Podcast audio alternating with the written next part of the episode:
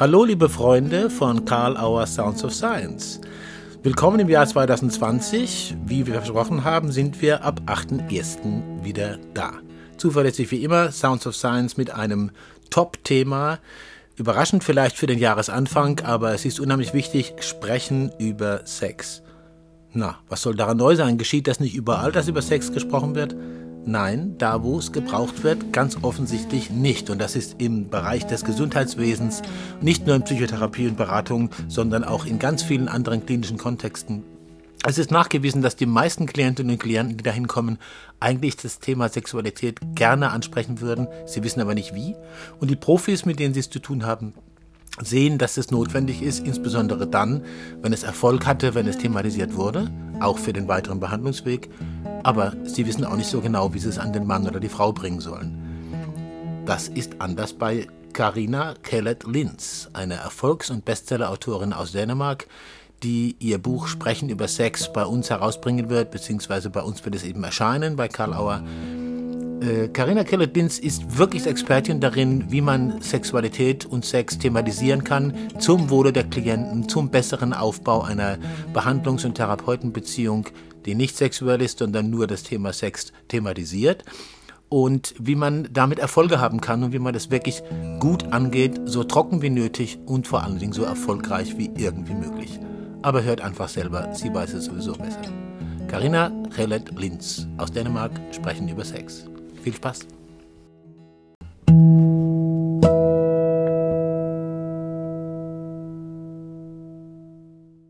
Ja, herzlich willkommen, Karina Linz, bei den äh, Karl Auer Podcasts Sounds of Science. Wir sind hier tatsächlich auch im, im Hirn von Karl Auer. Wir sitzen hier im Besprechungsraum. Mhm. Und äh, du bist hier heute zu Gast als Autorin von zwei Büchern. Das erste Buch, das jetzt auf Deutsch erscheinen will, auf Dänisch dann auf dem Markt ist, wird unser Hauptthema sein, denke ich mal. Ja. Carina Linz ist äh, Psychologin, Psychotherapeutin, Weiterbildnerin mit einem Schwerpunkt äh, Sexualtherapie, aber eben nicht nur. Und das wird auch mit ein Thema sein, was mich total interessiert an dem, was du, was du machst und wie hilfreich sein kann, was du machst. Aber mhm. das werden wir gleich mhm. besprechen. Okay.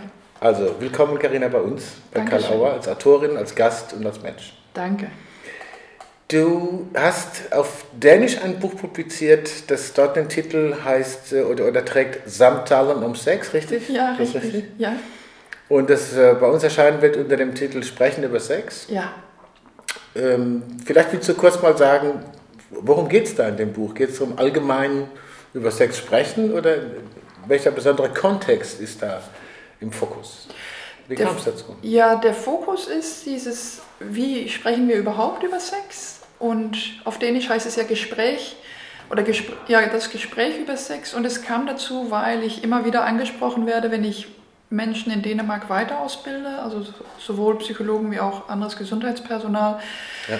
die das Thema sehr schwierig finden. Da gibt es immer noch viele Tabus und es gibt immer wieder die Frage, ja, wie, wie fängt man überhaupt so ein Gespräch an?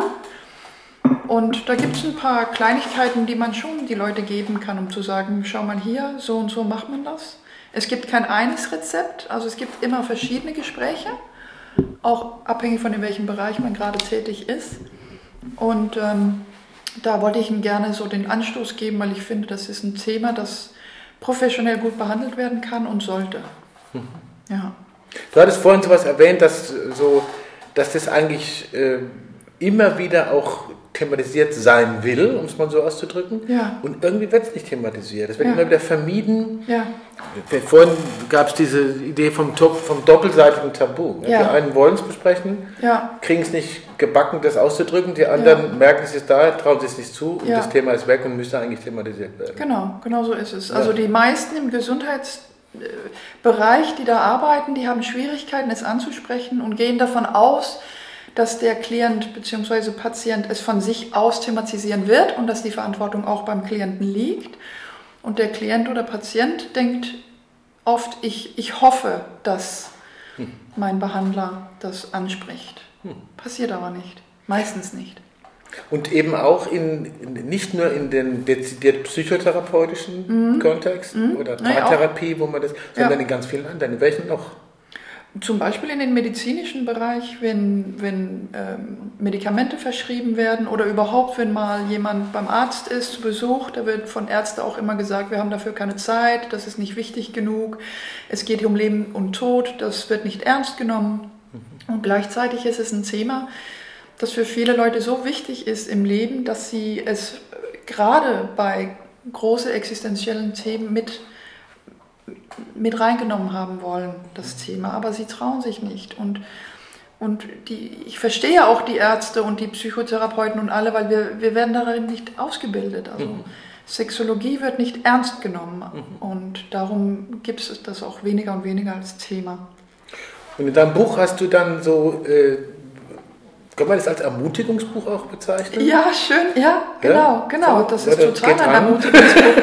genau, trau, traut euch. Und ich glaube, was für viele Leute so schwierig ist, unter anderem, also es gibt viele verschiedene Facetten, warum Leute da, daran nicht angehen. Das eine ist einfach, dass sie es so schwierig finden, weil sie entweder selber Probleme haben und denken, ach, ich weiß gar nicht, wenn ich selber auch Probleme habe, wie soll ich, wie soll ich dann jemand anderen helfen? Ich weiß selber nicht mal, wie ich mich selber helfen soll. Mhm. Ähm, und das andere ist auch typisch, dass Menschen Angst haben, irgendwie den Raum zu sexualisieren. Dass die denken, oh, wenn ich das jetzt anspreche, was denkt der Klient oder Patient dann? Aber da zeigt die Forschung auch, also unsere Klienten schaffen viel mehr eigentlich als wir selber. Also wir selber haben oft einen größeren Widerstand als unsere Klienten. Ist da auch professionell sozusagen, dass man Angst hat, wenn man das sexualisiert und jemand erfährt, dass man sich einem Verdacht aussetzt? ja, sowas? total. Ist das so? Total. Mhm. Also das, und das gibt es ja leider auch ab und zu mal Fälle, mhm. wo sowas passiert ist. Und mhm. das heißt aber nicht, dass wir dann damit nichts mehr tun sollen, sondern wir sollen gerade dann lernen, wie spreche ich das an, auf eine Manier, wo ich das verhindern kann. Mhm. Und, und der Klient hat, hat Recht auf Selbstbestimmung, natürlich. Wenn ja. man das anspricht, man hat selber wenig zu verlieren als Profi, also als Professioneller spreche ich das einfach an, weil ich das wichtig finde, genau wie andere gesundheitliche Themen wie Alkohol, Drogenkonsum, mhm. Schlaf und so weiter, Gewalt, alles spreche ich an und, und eben auch Sex. Also ich stelle mir vor, so praktisch wie so ein Katalog, wo du sagst, da muss ich dran denken. Ja, ja das, ich finde das. Das wird einfach gesagt, wenn dann ja. der Klient oder die Klientin sagt, will ich nicht drüber reden, ja, ne? ob ich saufe, rauche oder sonst was mache. Ja, und äh, dann eben auch Thema Sex. Also ja. nicht sozusagen warten, bis es kommt, sondern Nein. wirklich es selber auf die Platte bringen und ja. dann gucken, was draus wird. Ja, so zeigt man seine eigene Professionalität an und man zeigt auch, das Thema ist mir wichtig. Mhm. Das ist ein Thema, das wir besprechen können, wenn es für den Klient wichtig ist. Okay. Und die Selbstbestimmung liegt dann natürlich noch beim Klienten zu sagen, oh ja, da hätte ich eine Frage oder da habe ich was, ein paar Bedenken dazu. Oder der Klient sagt, nein, danke, das ist mir zu privat. Mhm. Respekt. Natürlich, ne, wenn Widerstand ist, dann, dann brauchen wir darauf nicht einzugehen oder man bespricht den Widerstand, abhängig von welcher Schule man ist. Aber eigentlich finde ich, das ist ein Thema, das man dann einfach abkreuzen kann und sagen, okay, man hat es immerhin gezeigt. Und es macht auch, dass das Thema seriöser genommen wird. Ja. ja. Oder dass man sagt, äh, die Tür ist auf. Also in dem Moment, ja. wenn jemand sagt, ich will nicht drüber sprechen, ist sie ja nicht zugeschlagen, es ist nur zur Seite gestellt. Und ja, genau. Es ist geöffnet zu sagen, ich, ich, ich darf, anders als vielleicht in anderen Situationen, darf ja. ich sagen, ich darf es dann auch thematisieren, ja. offensichtlich. Ja. Wenn mir in einer Stunde oder zwei oder drei Wochen einfällt, jetzt kann ich es äh, ansprechen. Ich darf. Genau, und das passiert auch, dass manche Klienten zu mir dann kommen, entweder ein paar Sitzungen später oder mal für, für ein paar Jahre später und sagen, jetzt, jetzt habe ich aber was, mhm. was ich besprechen möchte. Mhm. Und dann können sie sich trauen, weil sie wissen, bei, bei dir oder bei derjenigen, die das dann ja. so gemacht hat, ja, ja. Das, äh, ist, das, ist der Raum auf. Genau. Und ich finde, es ist auch wichtig, einfach das zu erwähnen, weil, also zu erwähnen, dass man über Sex sprechen darf und kann, weil es gibt zum Beispiel bei den Psychologen, ähm, das höre ich immer wieder von Klienten, dass, dass die sagen, ach, du besprichst das, obwohl du Psychologin bist. Weil die manchmal die Erfahrung haben, dass die Psychologen sagen, ah nee, das Thema Sex, nein, das kann ich nicht. Ich bin nicht Sexologe.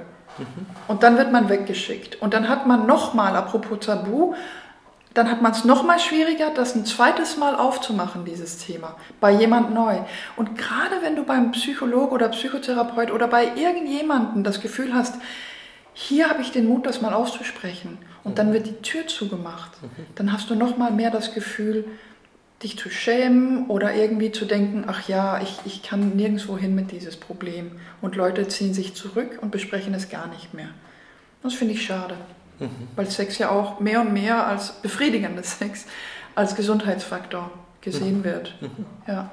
Also ich habe gerade versucht zu resonieren, was das mit mir machen würde. Ich hätte, könnte mir vorstellen, dass ich dann denke, irgendwas stimmt mit mir doch nicht. Da muss, da muss ein Experte dran, ein Profi, wie so ein Chirurg. Ja. Ich, ich, ich, ich muss ja was ganz Monströses haben, wenn jemand, der eigentlich professionell ist, sich da nicht dran traut. Genau. Das muss das sehr speziell sein. Ja, genau, genau. Und ich habe auch manchmal Fälle von, von Klienten, die waren bei, bei größeren Institutionen, sage ich jetzt mal ohne Namen zu nennen, wo die, die Professionellen, die gesagt haben, wir arbeiten spezifisch mit Sexualstörungen, wo dann trotzdem gesagt geworden ist, ah nee, nee, nee, das da, nee, das geht nicht, das, damit können wir dich nicht weiterhelfen. Und die so finden mich, mhm. die finden mich. Ich, ich, also ich glaube, mehr als die Hälfte von meinen Klientel sind Leute, die haben Paartherapie ausprobiert, die haben Psychologen, also Psychologen ausprobiert, die haben sexologische äh, Instituten äh, gefunden und ausprobiert mhm. und kommen dann bei mir zurecht. Manchmal auch beim zweiten, dritten Gespräch in Tränen ausbrechend, mhm. weil die sich zum ersten Mal gesehen, äh, gesehen fühlen. Ja, ja. ja wahrgenommen, gesehen. Ja, genau. Ja, ja. ja, ja, dass die sagen, wie, aber du, wie du, aber du sprichst ja ganz über, also ich muss mich doch schämen oder so, wo ich dann da, da, darüber spreche und gucke, ich weiß nicht, ob du dich dafür schämen musst, aber lass uns das mal, mal angucken. Und, und ich verstehe ja auch oft die Leute, weil die haben, da sind immer hinterliegende Gründe für, warum etwas gekommen ist, wie es ist. Und genau das macht man doch in der Psychotherapie auch und in andere Bereiche, dass man sagt, lass uns das doch mal angucken. Mhm. Weil die Symptome sind auch Kommunikation und meistens sinnvoll. Symptome sind Kommunikation. Ja, Sex ist auch Kommunikation. Ja. Aber wir denken so nicht. Wir denken Sex als etwas Separates, das irgendwie so ein Leben für sich hat. Separé, der Begriff, genau. Ja, ja total. Ne? Mhm. Und, mhm. und ne, es gehört einfach zum Leben dazu. Und ich finde, wir sollten das nicht so anders behandeln als andere schwierige Themen, also gerade als Psychotherapeuten sollten wir doch Tabu durchbrechen können und das Ungesagte gesagt machen. Das finde ich ist unser Job. Mhm. Du hast äh, auch schon davon gesprochen, wo du jetzt Tabu sagst. Äh, vorhin ist ja gefallen, Heteronormativität in unserem Autorengespräch.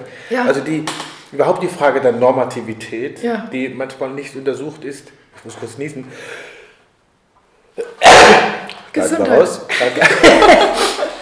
Äh, ja. Also wo wir sozusagen uns in Normen bewegen und es vielleicht ist gar nicht so richtig, so wenig wie Sexualität oder Sex thematisiert wird, wird die Norm thematisiert, die verhindert, dass es thematisiert wird. Mhm. So ungefähr. Also wie so, ein, wie, so ein, wie so eine Indifferenzzone. Ja? ja. Was gibt es so für Normativitäten, wo du das Gefühl hast, die machen das besonders schwierig? Gibt es eine ja, besonders ja. kräftige Normen, wo du sagst, die machen es besonders schwierig? Ja, ich finde die, die Normativität, dass Sex einfach klappt. Das sollte einfach von sich ausklappen. Darüber sprechen wir nicht. Das mhm. ist natürlich und darum funktioniert das einfach. Als ob es nur was Körperliches ist. Und man mhm. vergisst ganz die Beziehung, die Kultur, alles, wovon wir wissen, das hat einen riesen Einfluss auf, auf unsere Sexualität. Mhm. Und apropos Normativität, natürlich diese Heteronormativität, dass Männer und Frauen Sex miteinander haben, das ist das Natürliche. Und da meint man reproduktiver Sex, was ich, ich, ich halte das für altmodisch und nicht mehr von dieser Zeit. Mhm. Die meisten Menschen versuchen zu verhindern, reproduktiven Sex zu haben. ja, und trotzdem liegt da drüber die Norm, ne? Ja, das ist die Norm. Also man, man denkt irgendwie so, Coitus ist, das, ist richtiger Sex und das merke ich immer wieder, dass Leute glauben, ja, aber Homosexualität ist doch, ne, wie entsteht Homosexualität? Wo ich frage, ja, wie entsteht Heterosexualität? Ja, das ist doch natürlich. Aber Alfred Kinsey hat schon in den 1950ern, also diesen berühmten amerikanischen mhm. Sexualforscher, gesagt, wenn du dran denken kannst, dann ist es natürlich. Mhm. Das ist ein interessanter Gedanke. Das finde ich ein super Gedanke. Mhm. Ne? Ja. Wenn du daran denken kannst, dann, an was man denken kann, ne, hat den Charakter da, dann von ist es schon natürlich. Mhm. Ja. Und wir können uns ja schräge Sachen bedenken. Aber er sagt, alles ist natürlich. Und das glaube ich. Entweder ist alles natürlich oder nichts. Mhm. Ne? Und, und Leute, die sich auf die, auf die Natur beziehen, ja, aber hallo, was ist da denn alles los in der Natur? Da hat man Beispiele für alles. Aber die Menschen versuchen irgendwie so zivilisierter zu sein in deren Sexualität und, und sagen dann, ja, aber wir haben doch, ne, wir, der richtige Sex ist diesen reproduktiven, das, das sind alte Geister von, von, von der Viktorion, viktorianischen Zeit mhm. und von religiösen Zeiten. Mhm. Meine, der Begriff natürlich, das interessiert mich jetzt gerade auch, wird ja oft werden verwendet, im Sinne von auch in Ordnung. Ja? Also sozusagen, äh, oder wenn es um, um Kontext zum Beispiel von Gewalt geht, wo man auch sagt, das kann ich mir nicht vorstellen und schon stellt man sich vor. Ja. Und die Leute fürchten, dass sie selbst zu Dingen in der Lage sind, die sie aber nicht machen möchten. Aber sie sind in der Lage. Ja, ja. ja. Das ist halt die Frage von Thematisierung. In dem ja. Moment, wo was vorstellbar ist, ist es thematisierbar. Heißt ja, ja nicht, dass man es machen muss. Man muss es nicht machen. Und das Interessante ist ja, dass viele Leute tagsüber für Sachen kämpfen, gegen Sachen kämpfen, wofür sie aber nachts total dafür sind. Ja, also diese politische Korrektheit, die, die, manche nehmen die mit ins Bett, aber andere lassen die vor der Tür stehen und haben total Spaß dabei. Was sehr schwierig zu verstehen ist, weil wenn man gegen Gewalt ist, wieso will man dann irgendwie den Po versucht kriegen? Also das, das ist so schräg und da sind Feministinnen, die sagen, das darf man nicht. Und da denke ich, das, das können wir doch alles besprechen. Mhm. Genau, wir können es besprechen. Ja. Was nicht heißt, auffordern zu tun, sondern einfach besprechen. Einfach ne? besprechen, ja. Nicht ja. auffordern zu tun, aber auch bitte genau. schön nicht pathologisieren. Ja nicht pathologisieren. Ja, ich finde, wir sollen offen über Sachen sprechen können. Und natürlich kann man sagen, es gibt bestimmte Sachen, wo, wo Gewalt oder wo Machtverhältnisse mit einspielen. Da haben wir natürlich eine Verantwortung. Ne? Da, da, fängt die soziale Kontrolle an und, und die Therapie auf, wie, wie Ulrich Clement es so schön sagt in seinen Ausbildungen. Aber gleichzeitig sei nicht scheu vor Sachen, die von deiner eigenen Norm abweichen, weil wir haben ein ziemlich begrenzt begrenzten eigenen Idee von was Sex ist. Und was einer mag, findet der andere total scheu, also mhm. scheut davon weg. Mhm. Ne? Und darum müssen wir offen bleiben. Und das sind diese therapeutischen Sachen, die, die wir für alle Gespräche benutzen. Und auch für Sex ist Offenheit, Neugier, Respekt haben und so. Ist das Sexthema ist gar nicht so anders als andere Themen.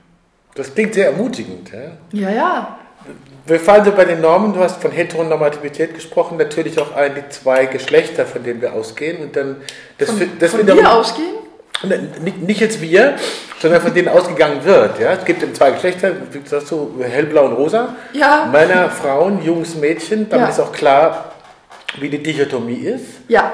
Und welche Erwartungen dran sind, das muss ich dann sein. Wenn ich Mann bin, muss ich aktiv ja, sein. Aktiv sein zum Beispiel. Wenn, die Frau, wenn du eine Frau bist, musst du passiv sein. Das sind diese alten Ideen von wie Sex und wie Männer und Frauen sind. Ne? Frauen sind fürsorglich, Männer sind eher kon konkurrenzfähig und mhm. so. Aber es ist das, also alle neueste Forschung zeigt, es ist viel, viel komplizierter. Mhm. Und apropos, wir sind ja in Deutschland, hier gibt es ja auch jetzt offiziell das dritte Geschlecht für die Intersex-Menschen. Mhm. Es gibt so viel Variation, weil die, die Natur macht keine Fehler. Die Natur macht Variation. Mhm. Mhm. Ja, wenn die Natur Fehler macht, dann, dann überleben die nicht. Früher wurden die, oder ich weiß nicht, ob es heute noch üblich ist, musste die Geschlechtlichkeit definiert werden, zur Not per OP, oder? Ja, und das passiert leider immer noch. Mhm.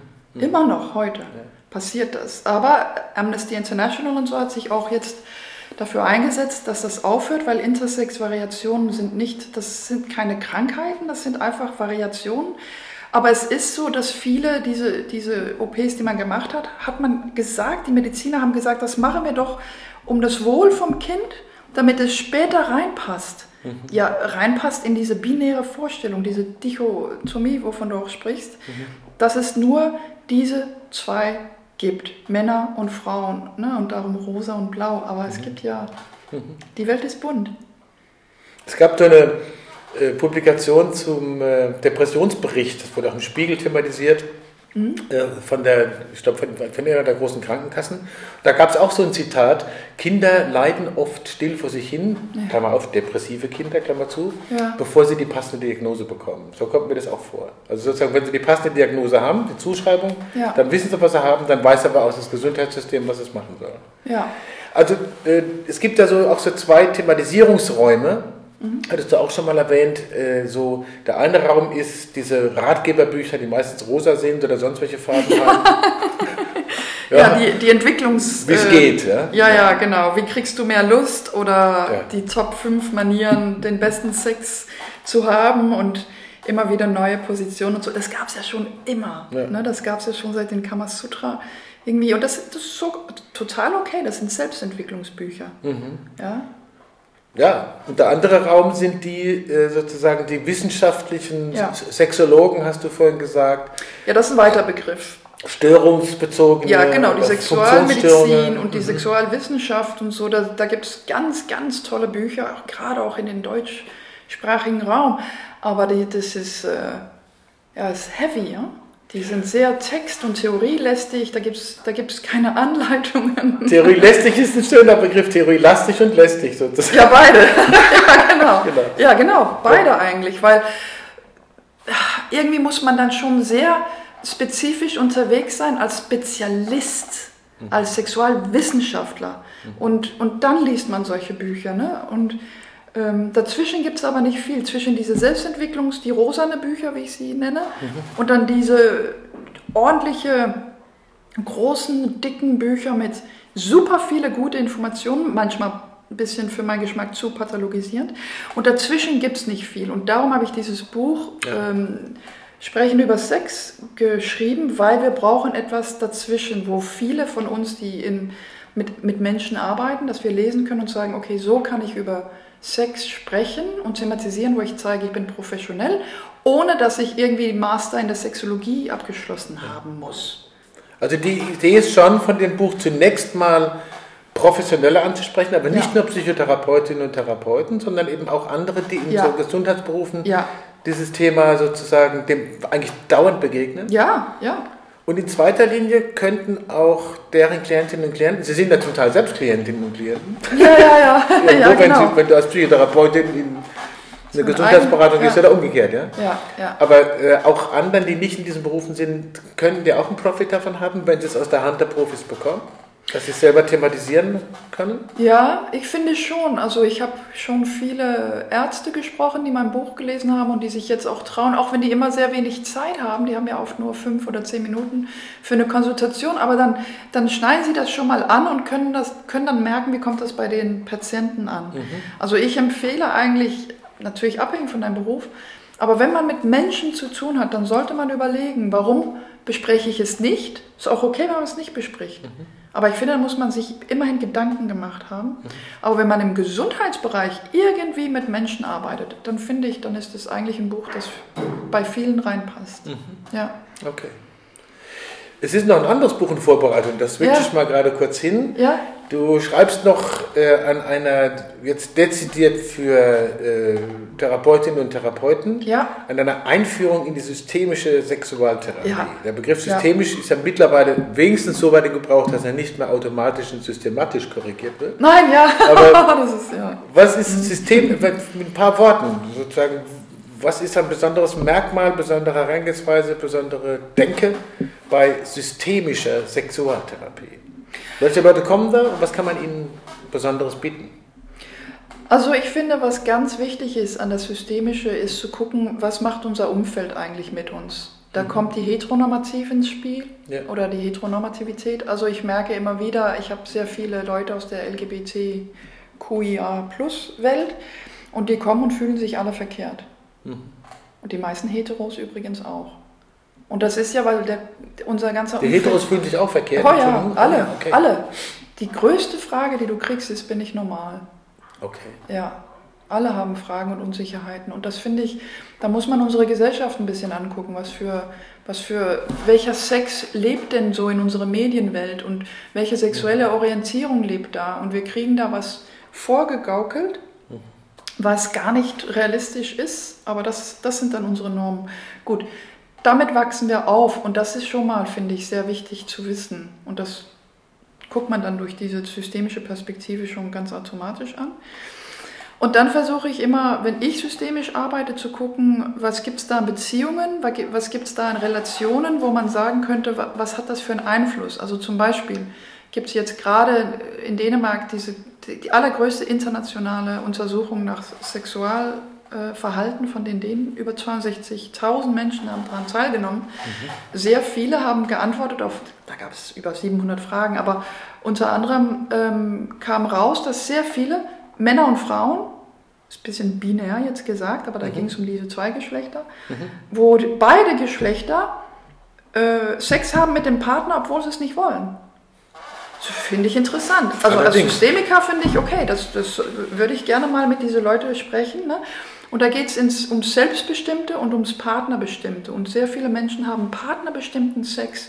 Ich mache das hier, weil ich glaube, mein Partner findet das gut. Ich selber habe aber nicht viel davon. Und dann kommen sie mit niedriger Lust und verstehen nicht, warum sie sich nicht geiler fühlen. Wo ich so, wenn wir ein paar Gespräche hatten, dann verstehen sie auch viel besser, ach so, ich weiß ja gar nicht, was mir selber antörnt. Mhm. Sollen wir das mal angucken? Mhm. Okay, und dann läuft das Gespräch schon. Mhm. Und im Gespräch kann sich sozusagen, das weiß man dann nicht, was sich daraus entwickelt, aber auf jeden Fall bildet das schon einen Unterschied, der einen Unterschied macht eventuell. Ja, genau. Ja. Genau, und das weiß man auch. Also alleine schon, dass man über Sex spricht, macht schon einen Unterschied. Ne? Das stärkt die, die therapeutische Allianz. Ähm, aber... Okay. Ja, mhm. ja. Ähm, und in Systemische ist für mich auch ganz wichtig, dass wieder mit den Symptomen, das ist, das ist alles Kommunikation, also ich pathologisiere sehr wenig mhm. und versuche eher auf Beziehungen, Kontext, Kommunikation mit, mit diesem, diesem Blick auf die Sexualität von einem Menschen zu gucken. Mhm. Was bedeutet das jetzt für dich? Warum ist Sex eigentlich wichtig für dich? Mhm. Dann sagen Leute, ja, weil es Spaß macht. Ja, das ist eine oberflächliche Antwort. Mhm. Ne? Und dann steige ich ein bisschen tiefer rein und gucke die Bedeutungen an und was wollen Leute damit erreichen oder was wollen sie damit kommunizieren. Wenn sie überhaupt Sex haben wollen. Mhm. Es gibt auch die Asexuellen, das interessiert mich nicht. Mhm. Ich möchte aber Kinder haben, wie komme ich dann dazu? Das können wir auch besprechen. Mhm. Ja? Also alles ist möglich, nichts ist undenkbar. Und wenn du es denken kannst, ist es natürlich. Das wäre jetzt fast ein schöner Schluss, aber ich habe noch eine Frage. Ja, ja, bitte, bitte. Ähm, ich merke gerade bei mir selber sozusagen, wie, wie äh, das Angebot quasi äh, völlig normal, wenn man so will, und mit nicht weniger Aufregungspegel als, als bei anderen Themen über diese ganze Thematik zu sprechen. Mhm. Und vorhin hast du gesagt, es stärkt die therapeutische Allianz. Das möchte ich doch nochmal ganz kurz fokussieren, denn ja. scheinbar, wie wir es am Anfang des Gesprächs äh, als Thema hatten, wird es ja gefürchtet oder ja. werden unter Umständen Verdächtigungen in den ja. Raum gebracht, wie auch immer, also wenn ja. es sozusagen der Raum sexualisiert wird. Ja, ja. Das finde ich nochmal eine interessante Erfahrung. Tatsächlich so, dass, dass, dass äh, durch das Thematisieren von Sexualität, neben mhm. anderem, mhm. die therapeutische Allianz nicht gefährdet, sondern gestärkt wird. Mhm. Gibt es noch irgendwas, worauf man da ganz besonders achten muss, wenn man das macht? Dass man äh, sozusagen, wie, das hat das was mit dem Wie des Thematisierens zu tun oder überhaupt mit dem mhm. Raum aufmachen? Den Raum aufmachen ist schon mal ganz wichtig und gleichzeitig, wie man es macht. Wenn man irgendwie sagt, jetzt müssen wir über Sex reden und der Klient irgendwie merkt, oh oh, was kommt denn jetzt? Also das ist kein guter Opener. Opener. Also lieber, ich finde Sex auch wichtig und hätte dazu ein paar Fragen, wenn Sie interessiert sind, über Sex zu reden. Und dann gibt man es dem Klient. Ne? Die Verantwortung liegt natürlich beim Klienten und der Client ist die Expert. Also man muss immer wieder gucken, dass es zu einer Zusammenarbeit kommt. Aber dass man das als, als Profi findet, wenn man es findet, dass das wichtig genug ist, dann signalisiert das gleichzeitig, dass man den Mensch als, als ganzheitlicher Mensch sieht. Ne? Und dass Sex eben für die meisten irgendwie auf irgendeine Art und Weise dazugehört. Mhm. Und die Menschen fühlen sich gesehen und ernst genommen. Weil Sex wird nicht ernst genommen von vielen Leuten. Das wird lächerlich gemacht, das wird irgendwie mhm. banalisiert. Leute fragen, na, warum interessierst du dich denn so für Sex? Was ist denn da los? so, ne? Mhm. Aber wenn man das irgendwie schafft, wenn du das selber ernst nimmst, dann sprich das ruhig an. Und diesen Funken, der kommt an beim Klient. Der merkt, ah, okay, oh, das, darf, das darf ich hier besprechen. Das heißt dann auch gleichzeitig, dass ich vielleicht auch über meine suizidalen Gedanken sprechen kann. Also da kommen auch andere Themen plötzlich auf den Tisch. Mhm. Mhm. Weil man zeigt, ich, ich nehme dich ich nehme dich ernst. Du mhm. als Mensch, was, was für Themen leben bei dir? Und die Leute merken, ach, die, die, die schafft es, Tabu zu durchbrechen. Und allein indem ich dieses kleine Wort Sex sage, dann kommen Leute manchmal mit den Sachen, wofür sie sich jahrelang geschämt haben, kommen dann plötzlich hoch. Und dann wird das besprechbar und dann hat man eine gute Therapiesitzung. Carina, vielen Dank. Tolles Gespräch. Ja, und ich freue mich, dass du bei uns im Haus als Autorin gelandet bist. Und ich freue mich für alle, die deine Bücher werden lesen können, Ja. dich hören können, auf Konferenzen vielleicht und wie auch immer. Ja, Irgendwie möchte ich sagen, ich freue mich auch für deine Klienten. Denen, die haben Ja. es gut getroffen. Ja. Sicher wird es viele andere auch geben, denen es dann so geht. ja ich hoffe es, weil ich habe Wartelisten. Ich habe Okay. zu viel zu tun. Okay. Also ich hoffe, dass Leute auch die Bücher lesen und, Mhm. und mit ranpacken, weil zusammen schaffen wir mehr. Super. Ja, Danke, dass du gekommen bist. ja Vielen sehr Dank. gerne, jederzeit. Bis bald wieder. Ja, bis bald.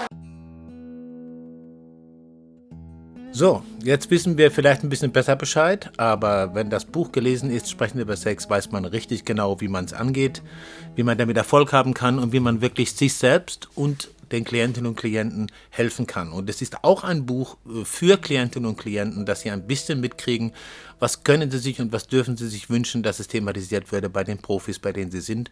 Und tatsächlich können auch die Klienten den Profis helfen, wenn sie es anfangen anzusprechen. Gewusst wie. Frau Linz weiß es. Wir freuen uns sehr, dass ihr bei uns wart. Und wir freuen uns natürlich auch über eine Bewertung auf iTunes, Spotify, Soundcloud, Stitcher, fünf Sterne am besten auf jeden Kommunikationsweg, wo ihr unterwegs seid für uns. Und wir freuen uns, wenn ihr uns positiv bewertet. Nächste Woche haben wir einen Supergast, Andreas von Bernstorff, Graf Andreas von Bernstorff, äh, bekannt als Campaigner und als äh, Aktiver in der Ökologiebewegung, ganz, ganz stark. Und er hat sich eines neuen Themas angenommen, nämlich die Sprache von rechts. Nicht die Sprache des Rechts, sondern die Sprache von rechts. Wie organisiert sie sich? Wie organisiert sie sich auch in unseren Köpfen? Wie werden wir davon unter Umständen wirklich beeinflusst und woran können wir das merken? Wie können wir es untersuchen? Andreas von Bernstorff ist ein Experte dafür und er wird uns sehr Interessantes zu erzählen haben über Reconquista, über Zigeunerschnitzel und über Fremd im eigenen Land. Schon mal gehört? Ja, aber was bedeutet es? Von Bernstorff weiß es. Nächste Woche sehen wir uns wieder bei Sounds of Science. Nebenbei bemerkt, äh, es gibt auch noch die Autobahn-Universität. Die Autobahn-Universität bringt wunderbare, top, hervorragende äh, Aufnahmen von früheren Kongressen. Und äh, lasst euch nicht abhalten, auch da reinzuhören. Es gibt immer wieder Neues, immer wieder Aktuelles. Top-Leute, Top-Vorträge, Top-Aufnahmen. Damit genug und eine schöne Woche noch und bis nächste Woche. Ciao.